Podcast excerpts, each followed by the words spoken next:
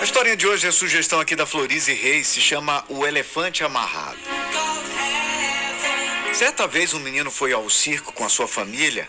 Essa foi a primeira vez que o circo se apresentou na sua cidade e todos estavam muito animados. Depois do espetáculo, o menino estava encantado com todas as apresentações.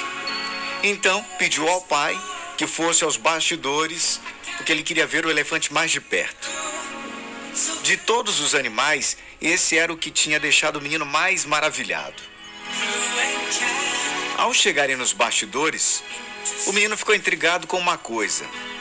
Todos os animais estavam enjaulados, exceto o elefante, que estava com uma pata amarrada, preso a uma corrente com uma estaca no chão.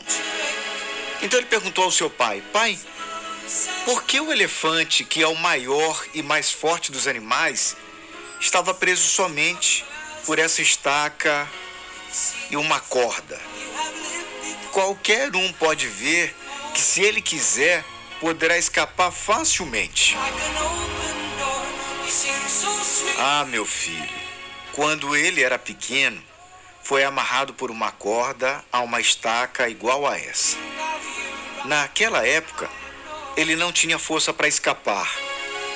O tempo passou, ele cresceu, mas até hoje ele ainda acredita que não pode escapar e que essa estaca e essa corda são mais fortes que ele.